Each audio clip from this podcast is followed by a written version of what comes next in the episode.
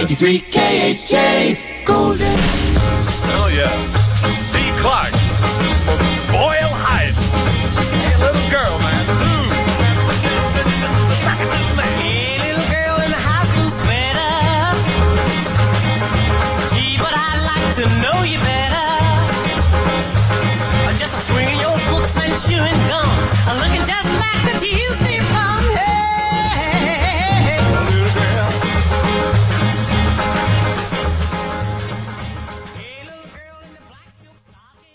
大家好，欢迎来到该说不说这一期呢，又到了秒速零点五番外系列。接着上一期我们 online dating app 的测试讲，那我们这一期会跟大家好好的来聊一聊，就是关于 dating 的这件事情。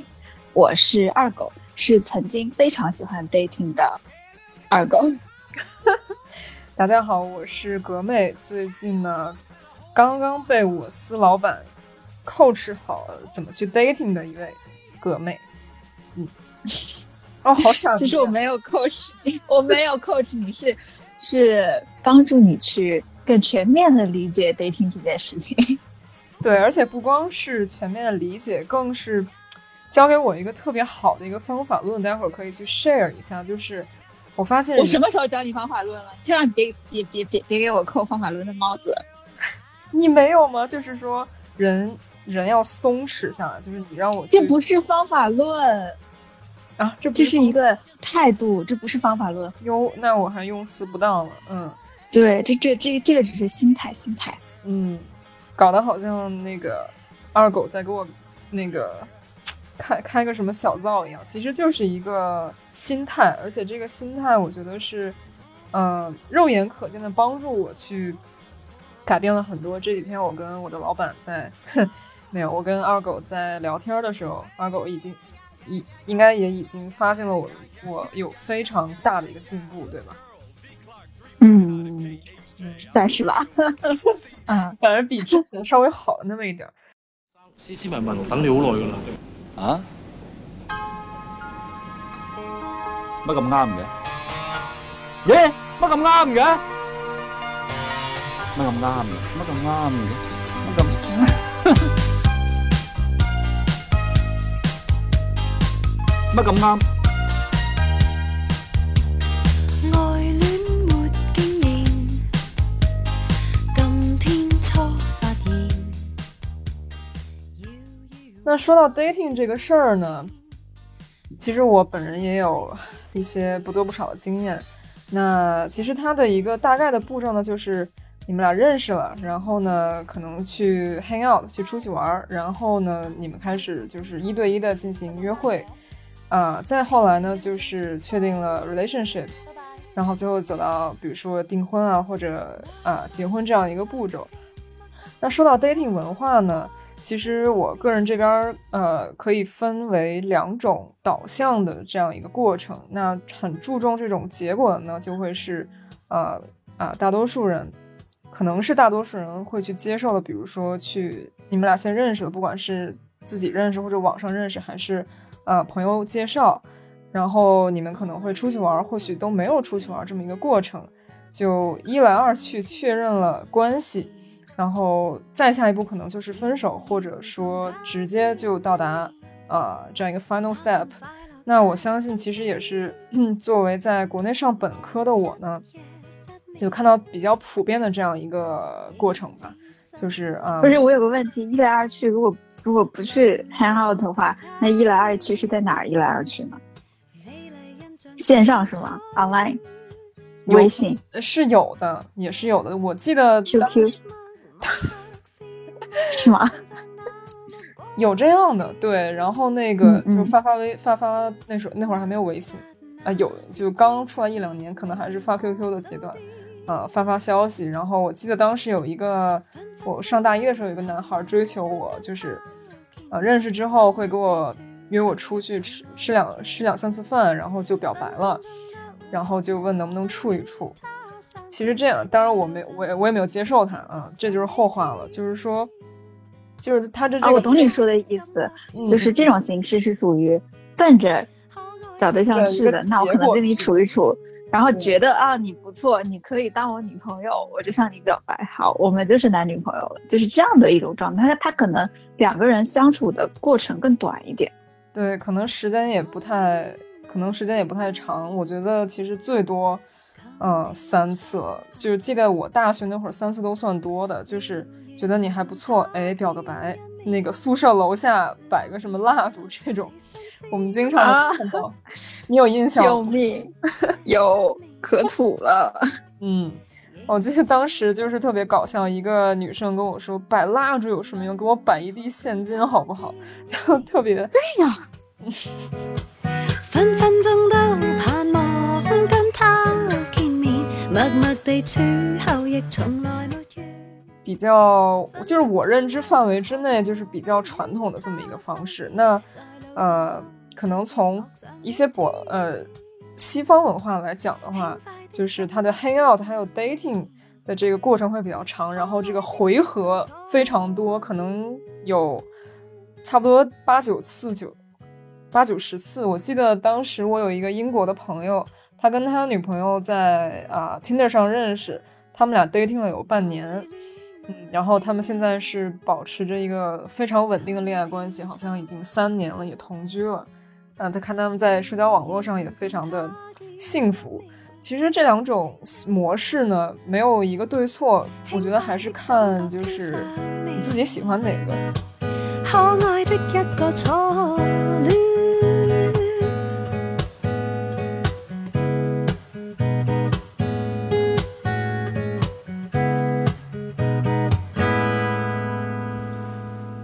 我觉得可以在这个环节我们再聊一聊，就是嗯嗯，dating 的文化到底是什么？其实很多人他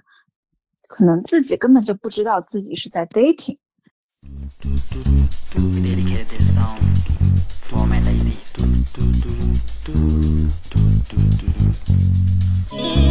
贝斯准备，吉他准备，鼓手也准备，还有帮我把麦克风调低一点。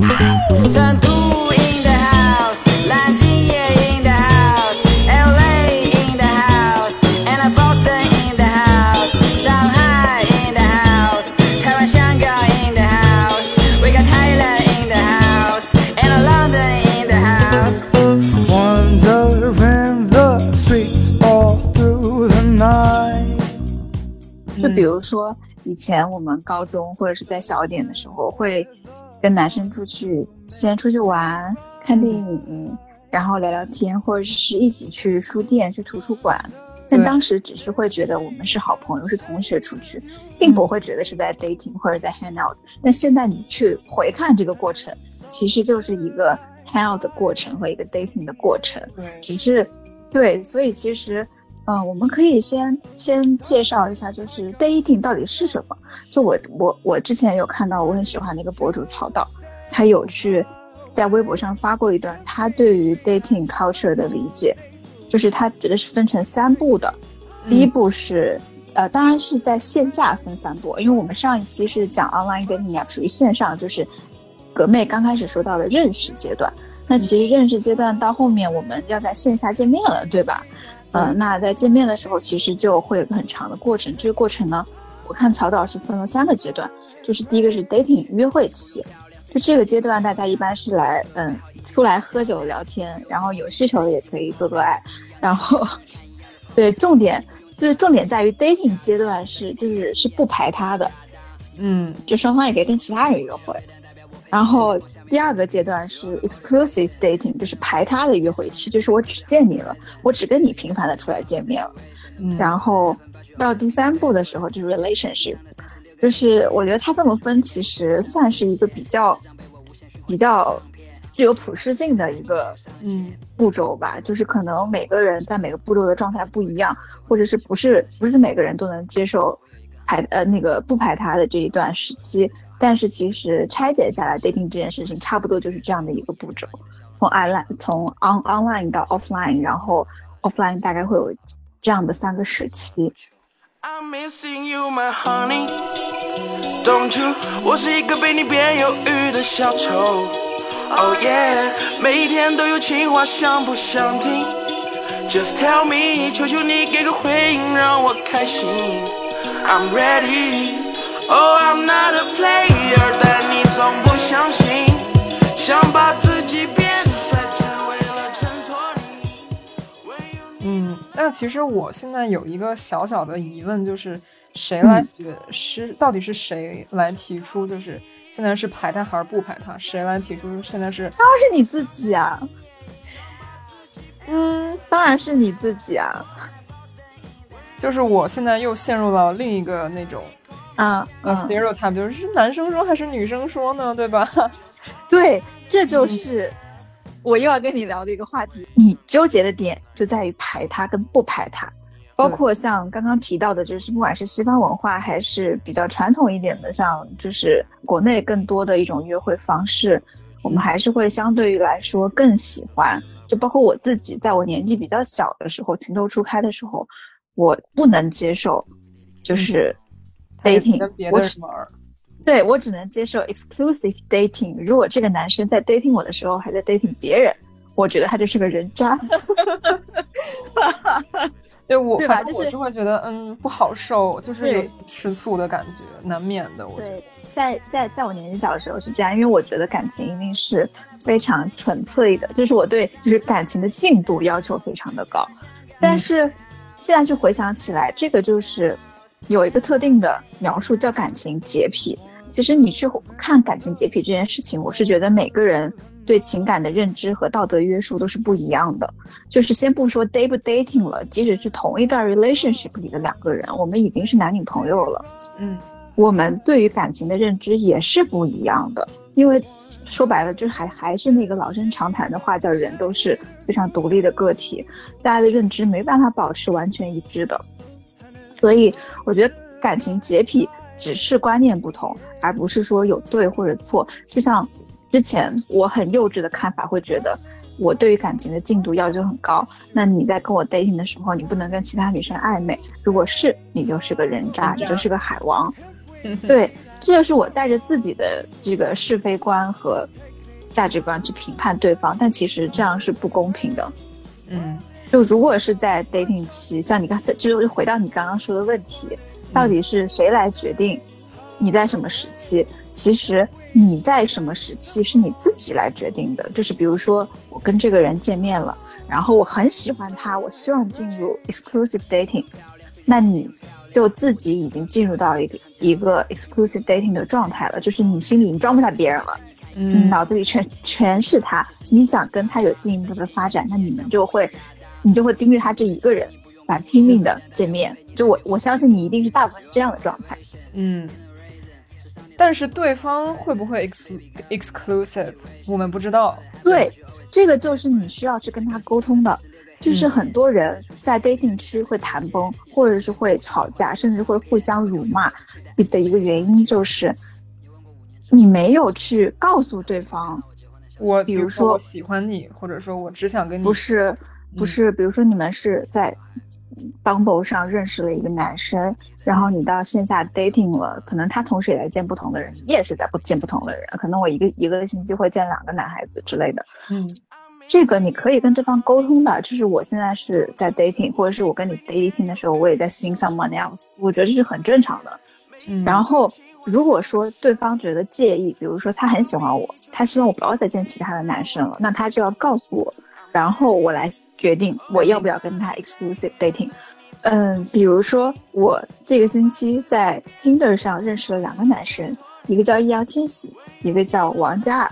然后呢，我我这周同事跟他们俩见面了，然后我特别特别喜欢易烊千玺，我希望接下来我跟易烊千玺一个人就是 dating，就是希望我们俩是朝着可以往 relationship 方向发展的，那我就会，我就应该主动跟他提出说我非常喜欢你，我想跟你多见面，然后我这个期间是可能只会见你一个男生，当然你不用这么这么直接刻板的跟跟对方说，但是你其实意思表达出来，让对方 get 到你是已经到了排他期的阶段，那其实就是他也会 get 到你这个讯息，就是你懂我意思是吗？嗯就是他就是你刚刚那个那个问题，其实是一个需要对双方交流的过程，而不是一个嗯对对，就是你去猜谁先进入 exclusive 对 dating，这就是猜其实很很困难。对方可能嗯，what's happening，对吧？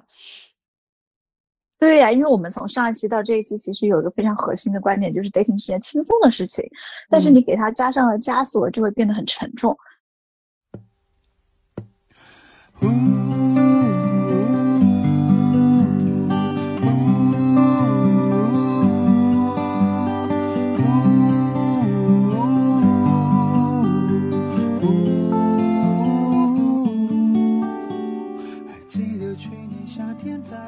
有感情洁癖的人是需要提前向对方来明确的，并且千万千万千万不要把自己的原则变成对对方的约束。就是我，那比如说我是个有情感洁癖的人，我在见易烊千玺的时候，我绝对不会见王嘉尔了，我甚至连他微信都不回了。但是呢，对方见了我和刘亦菲之后，他还在回刘亦菲的微信，我就觉得你是个人人渣，千万不要，千万不要这样这样带入。你但凡多盘花生米，也不至于这样，好吗？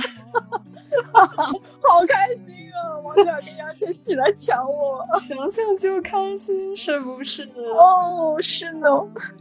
对，就大概你这个月的做梦素材有了，老板。那对，所以感情洁癖是这样的，因为每个人对感情进度的要求真的是不一样的，就要说出来，坦白面对自己，坦诚面对别人，千万不要给自己立牌坊，也别把这个牌坊带到别人身上去变成枷锁。对，其实真的就是一个，嗯，互联网黑化底层逻辑就是心态要放平，然后要松弛，just relax。所以刚才做做到这种不不给枷锁，也是让自己放松 relax 的一个必不可少的条件吧。那那说到这个感情洁癖呢，其实对于这种亲密的举动上，就是每个人也有自己的一套，就是说标准和准则吧。至少对我来说，我觉得，呃，上床呢，就是确立关系之前，我觉得我是不会上，不是 have sex 的。那如果对方提了这个要求，你也要跟他说明白，对吧？对，说清楚你的原则是什么。嗯，就比如说，其实，其实不管是身体洁癖还是感情洁癖，都是需要沟通清楚你的底线是什么。嗯比如说现在我不想让你，就是你刚刚提到亲密行为，其实有很多原因。比如说，我不想跟我不喜欢的人亲热，对吧？我得对你有好感，我才能让你牵我的手。还对，对吧？啊，是吧？对，呃，深有体会。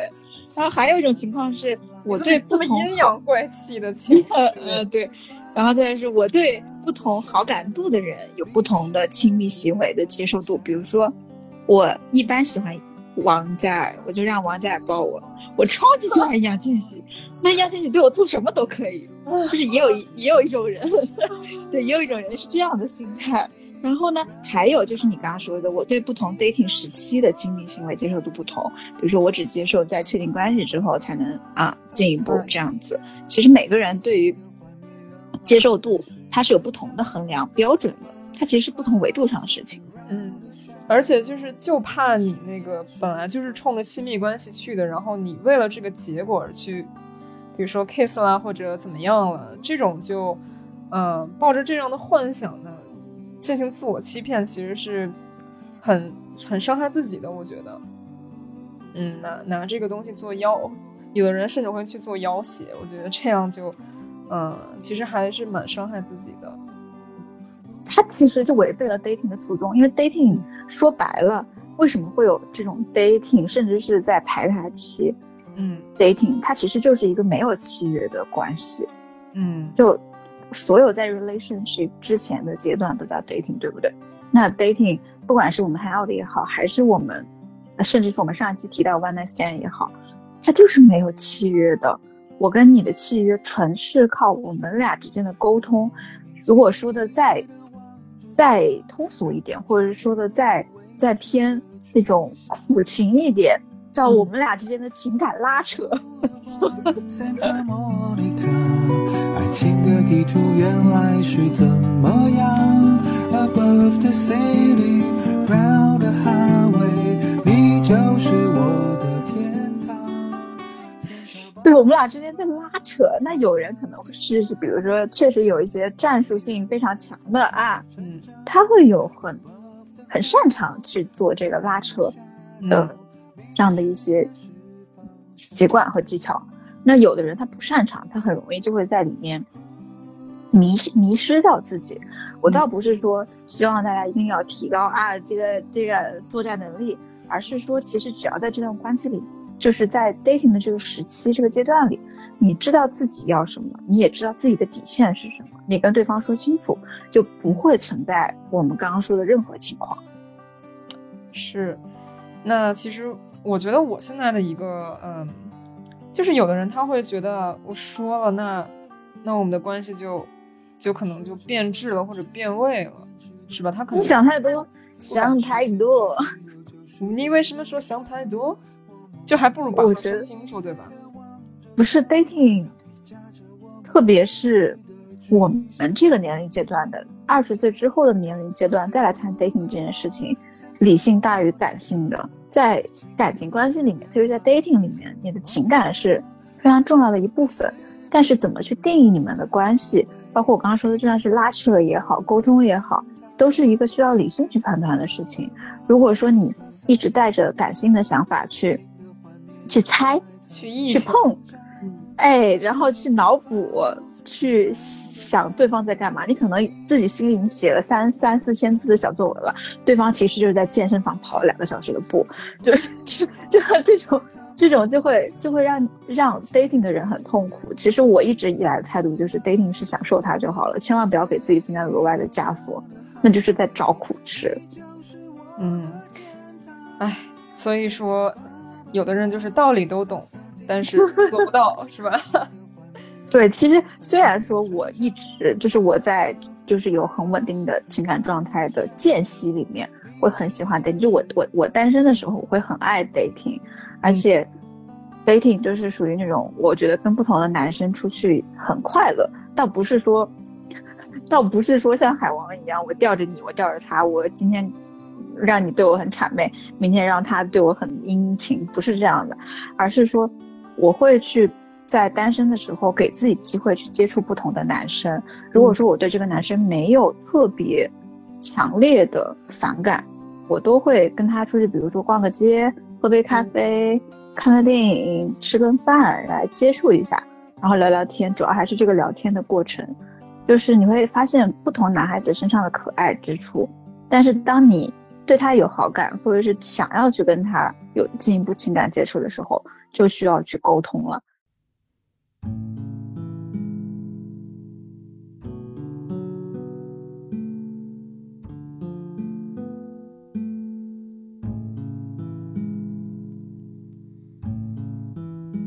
For you, I was a flame.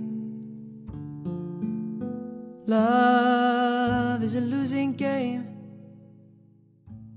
其实关于 exclusive dating，虽然我是在我单身的时候很爱 dating 的人，但是我后来发现，当我尝试过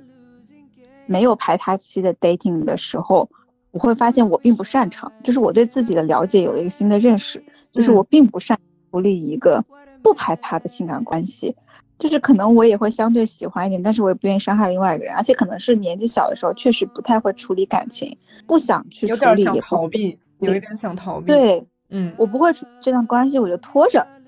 拖着嗯拖着拖拖到后来就是就就就产生伤害了。对，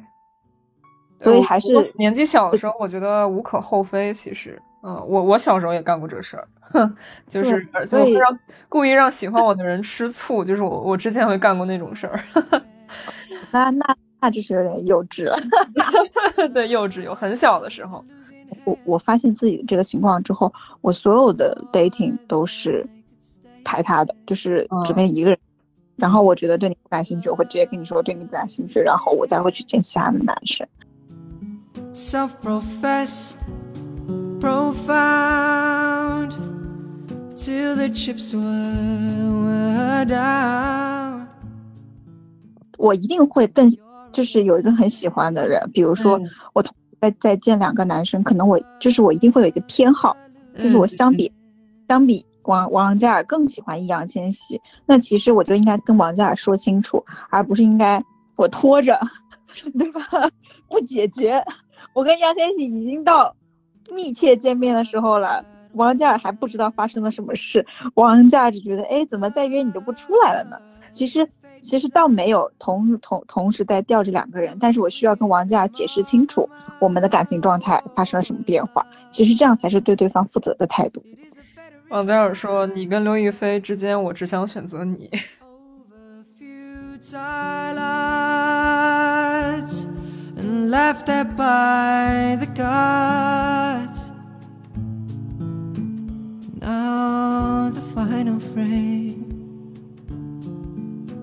Love is a losing game.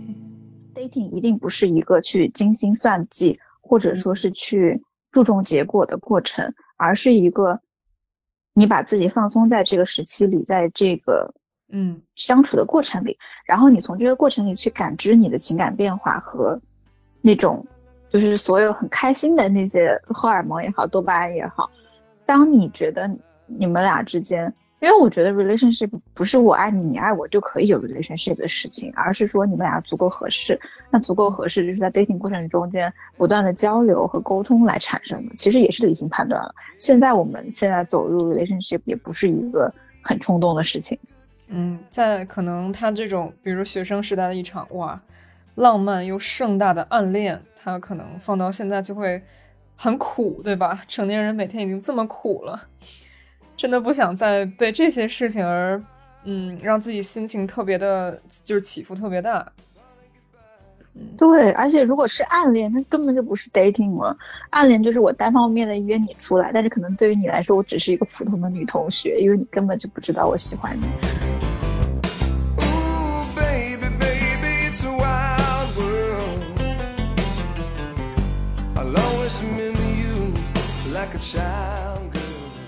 所以又要按铃叮叮一下，提醒所有听我们节目的人，虽然现在没什么人听，就是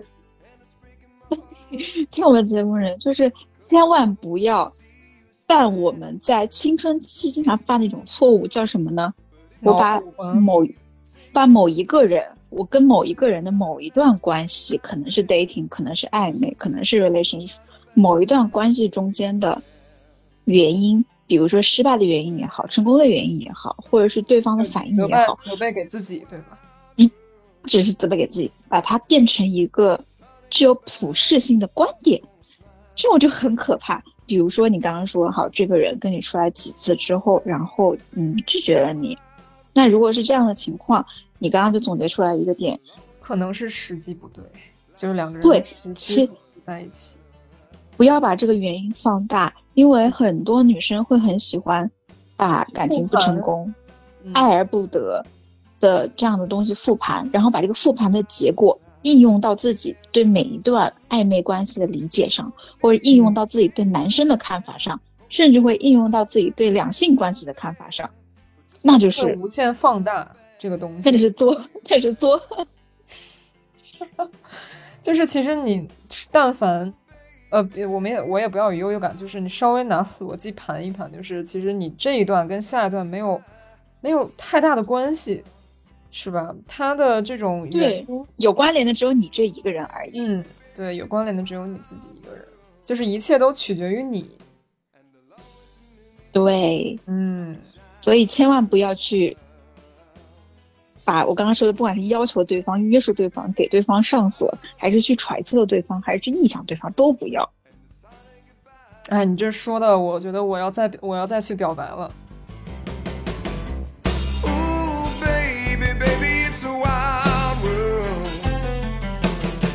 And the love you like a child. 你关注的就是表白的结果，以及对方在想什么。你其实你可以好好跟他去聊对方在想什么，而不是就是去自己不停的去复盘，说啊为什么我们没有成功？千万不要陷在这个这个复盘的过程里，然后去想哪个环节没有做好，因为真的就是还是钉钉按一下铃。每一段感情的每一个人都是 case by case 来讲的，千万不要把。千万不要企图去总结方法论，或者是企图去把你这段时间的感受跟看法运用到你的整个感情时期，或者是全世界的男人身上。就是这叫什么？这叫呃，要日抛，不是，就是要记得抛抛弃摒弃，对吧？date 抛，嗯，每每 date 一抛，对吧？对，就是还是要区别看待，千万不要混为一谈。包括 dating 这件事情也是，我们为什么把不同时期都，就是为什么像曹导他拆了好几个时期，还有像我刚刚也讲，心态上也讲到了你的感情洁癖、你的身体洁癖，包括身体洁癖和感情洁洁洁癖的不同原因和不同维度，其实都是很复杂的。就是没有办法有一个很普适性的，因为我就就比如比如说吧，我很讨厌情感博主，特别是微博上那种 一百四十个字就企图 让让女生建立新的价值观的这种情感博主，我超级讨厌，是因为我觉得没有任何的这种东西是具有普世价值观的，包括我们俩分享的这种节目的观点，也只是我们俩的观点，就它并不具备普世性，参考仅供参考。对，只是从我们自己的经验、我们的看法以及周围人的身上去得出的一些结论，但都只是观点，它不是一个原则。就很多博主也好，还有以前像 PV 教大家 PV 的什么阿呀娃娃、林咪蒙，对吧？他们最擅长的 PV 是什么呢？就是他们最擅长的是把一些观点变成一个道理，嗯，就是把一个道理变成原则和准则。哎，我你说到哎呀哇哇，我记得我我特别想分享一个一个东西，就是他推荐过一本书叫《戒律》，然后我有一段时间也把它奉为圭臬，就是在 救命有一快小跑真的就是一两个月的时间用在那个去年那个西安的男生身上，就是比如说他有一条啊那个。不能选在离你们俩折中的地方，一定要让他来你离你近的地方，这样他以后就会重视你。结果又怎么样呢？对吧？人家来了，可能只是因为他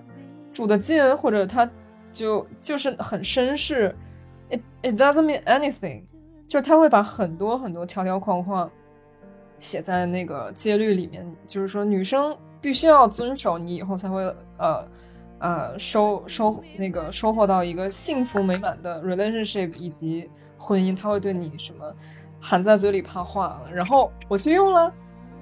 doesn't mean nothing changes，你知道吗？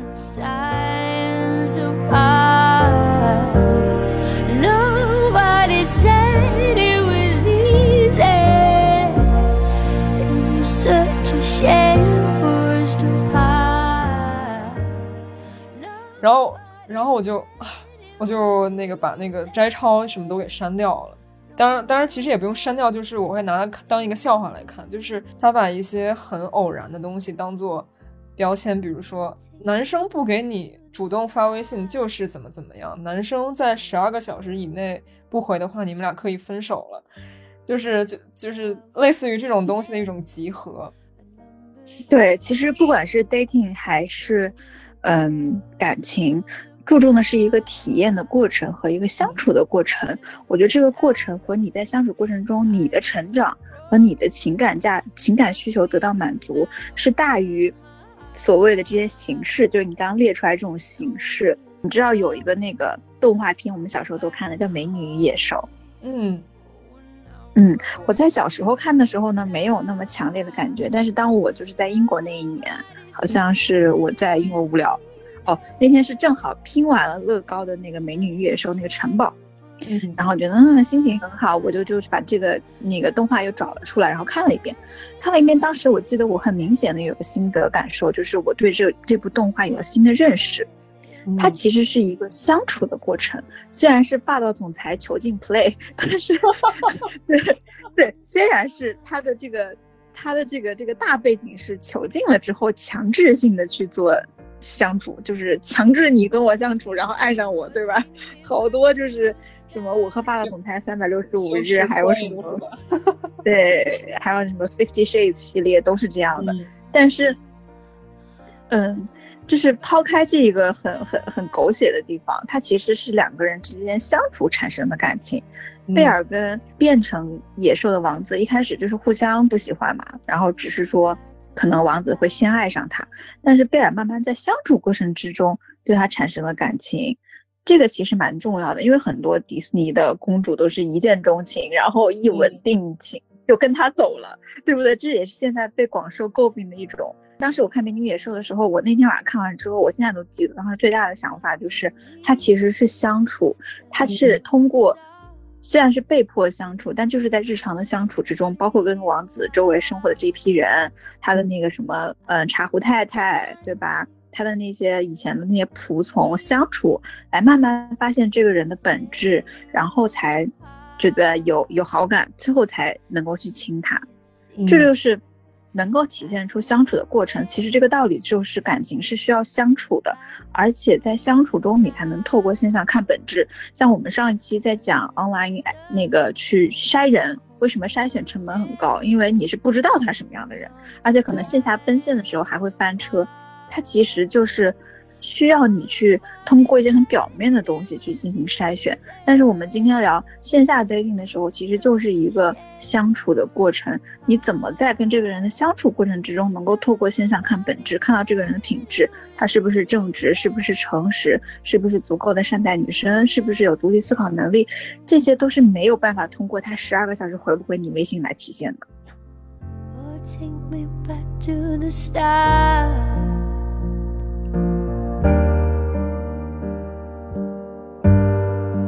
I was just guessing at numbers and figures, falling the puzzles apart. 真的，这个非常，这个是真的非常对。那其实说到这个 dating 呢，我自己具体的最近的一两次，也不是一两次，就是一两个人的这种 dating，也可以就是拿出来分享一下。对，就是呃，我在 Bumble 上认识一个男生之后，然后他就聊了他聊了大概不到一夜吧，然后他就是说要不要出来走走，看我们离得也挺近的。嗯、我觉得其实我也挺挺鼓励，就是不要在线上聊太多，还是直接线下见面比较好。然后其实我做了一个并没有特别好的一个示范，就是呃，我虽然跟他约在公共场合，在一个大厦门口，但是我不知道他是开车来的。然后他找到我之后，我就也没看车牌号，我就直接上了，因为我我当时是觉得应该没有什么事情，而且都有手机嘛。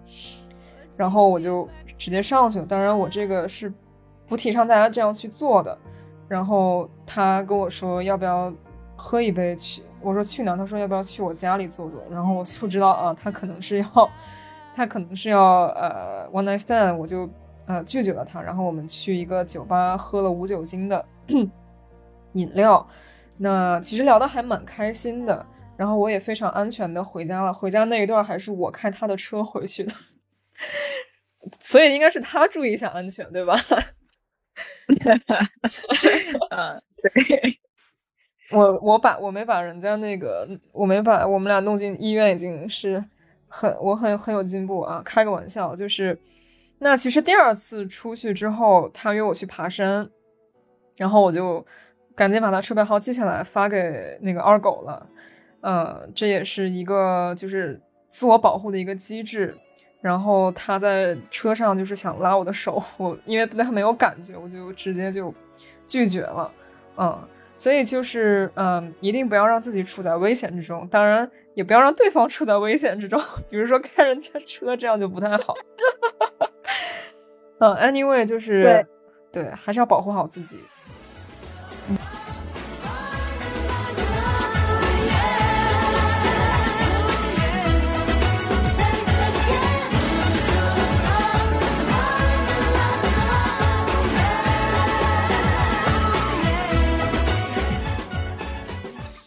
其实我们 dating 就是相当于是属于线下奔现嘛，嗯那其实 dating 会有两个方面，对，会有两个方面是要注意安全，一个是人身安全，一个是生理卫生。比如说人身安全，我们像刚刚葛妹就是第一次见面，尽量选择公共场合。你比如说他们不去他家，对吧？我到酒吧去喝酒，然后或者是我们第一次约看电影，第一次约喝咖啡，都会相对来说会比去直接到对方家里这样的私密场所，或者是直接去酒店要安全很多。即使是想要，然后比如说有一些双方需求匹配上，我们俩都是想 one night stand 的，也建议先在公共场合先见面，然后对，然后先确认一下对方的状态，再到你们想要去那个什么的地方，私密的对这样相对来说安安安全一点点的。对，而且最好把你的那个，呃，比如说要住的地方啊，比如酒店或者说呃周边的一些地址保留下来，发给你比较好的朋友啊、这种。就像我还有一个反例，就是我一个朋友呃见了一个 Tinder 对象，他去人家家了，好像是第二次或者第三次去了吧，然后他说他有点害怕。呃，给我发了这条微信之后，消失了一个多小时，我差点都要报警了。然后他说啊，他在做饭。嗯，然后再就是，我觉得即使是抱着 one night stand 的想法出去见面的男生女生，也不要觉得就是，既然我本来就是冲这个去的，我就没什么可顾忌的去人家家里。但是其实现在有很多犯罪的形式会比我们想的要复杂很多，所以还是我刚刚说的，现在公共场合见面，而且要注意留意对方的行为、语言的细节。比如说，你们看对方是不是他你们之前线上认认识的那样，或者说是，嗯，有没有一些细节能够暴露出他的身份有问题？比如说他会冒充大学生啊，或者是冒充什么什么人，但他实际上是有别的企图的，一定要避免掉这方面的危险。然后有一点非常重要，就是很多女生会在感到危险的时候觉得不好意思，对，就是就是我不好意思跟你说，但是我其实已经觉得有点害怕了。嗯这个时候应该直接提出反对或者离开，像格妹刚刚一样啊，做得好啊，我我 我给我加个，给我加盘花生米，谢谢。对，做得好。就是当你不想，就是当对方提出来一种啊，我们去干嘛干嘛，你不想去的时候，你就要提出来。比如说，虽然是看电影，可能有人会提出说我们去私人影院，那我不想，我我不想跟你两个人在一个单独的封闭的环境里面，那我就直接说我们要不去去电影院，或者是怎么怎么样。对，一定要就千万不要觉得不好意思。提出来自己的这种呃要求和需求。嗯，那如果是呃到了一个比到了一个你们俩要 have sex 的一个阶段，一定要记得全程带 condom，这个非常重要。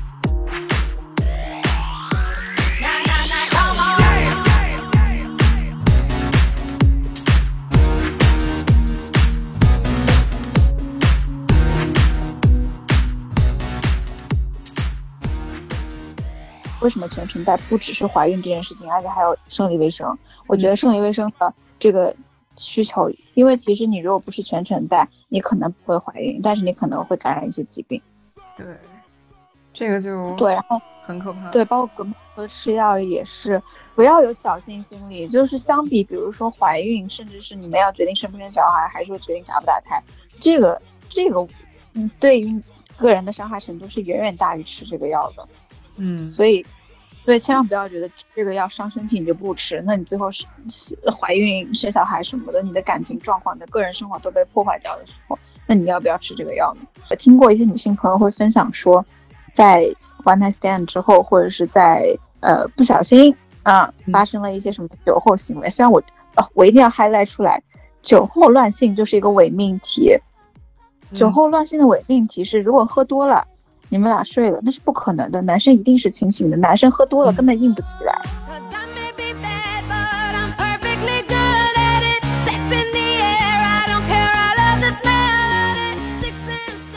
any case 下你们发生了什么行为，然后有男生会，因为我之前也听学妹说过，就是有男生会很贴心的啊买好了药，然后给女生吃。但是我建议，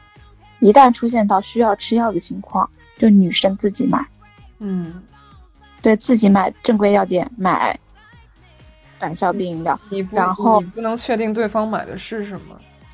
对，一定要自己买，而且要看清服药的要求，比如说时间，它是二十四小时的，还是七十二小时的，还是三十六小时的，巴拉巴拉巴拉。然后嗯你在服药的时候能吃什么，不能吃什么，应该有这种提提示之类的，就一定要自己看清楚，保证药效，因为你吃药的目的就是为了避孕。其实我真的特别呼吁，就是不管有没有过性行为的呃男生女生，都要把各种药的这种呃效果啊，还还有这种呃注意事项都好好看一看，真的要保护好自己，保护好你未来的女朋友或者是妻子。嗯，对，不要等事情发生了之后再去百度、再去猜、再去学习。就是虽然说我们经常，就像我们这一类人，我跟格妹都是属于那种理论基础大于 大于实践，坦然面对、坦白的面对我们的心理需求、生理需求和 dating 这件事情，然后安全、注意卫生。一旦发现了自己在危险之中，不管是我刚刚说的，你觉得对方要对你图谋不轨是你不想要的，还是我们刚刚说的，就是你已经酒后乱性了，或者是已经发生了需要吃药的状况了，那赶紧解决办法，那就赶赶赶赶紧解决问题，要么逃跑，要么吃药，就是 千万不要在当时的那个情景下反复的犹豫，去耽误解决问题的一些时效。稳住，别慌。嗯，其实 dating 真的是个挺好、整挺好、很美好的事情，它是可以很快乐、很愉悦的。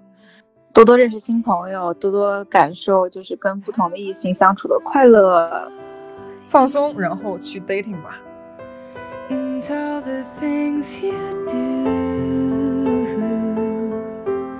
And it was called yellow.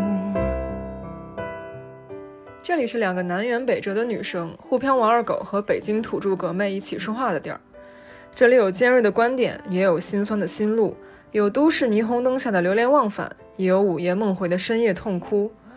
如果你喜欢我们，可以通过喜马拉雅、QQ 音乐、小宇宙 APP 搜索“该说不说”，订阅我们的频道。在这里，没有什么是不可说的。如果你有任何想法想和我们交流，欢迎在留言区互动。